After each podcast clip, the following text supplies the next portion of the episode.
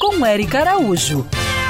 Oi, gente! Os nossos ouvintes pediram e hoje vamos falar sobre alguns machos que ganham destaque como super pais no mundo animal. Na família dos cavalos marinhos, é o macho quem fica grávido.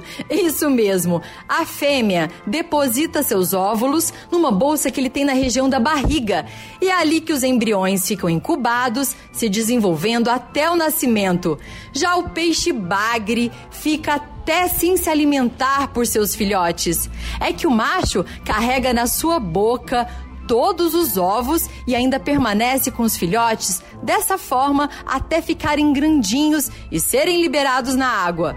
O macho da ema forma seu harém acasalando com várias fêmeas, mas o seu trabalho como pai é dobrado. É ele quem faz o ninho, fica chocando os ovos e depois que nascem, cria todos os filhotes.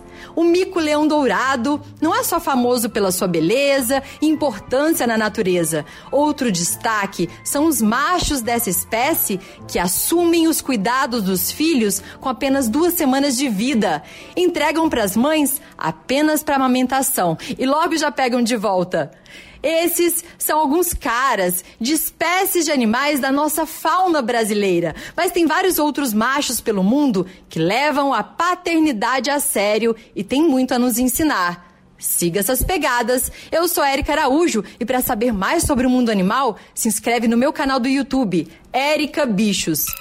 Quer ouvir essa coluna novamente? É só procurar nas plataformas de streaming de áudio. Conheça mais dos podcasts da Band News FM Rio.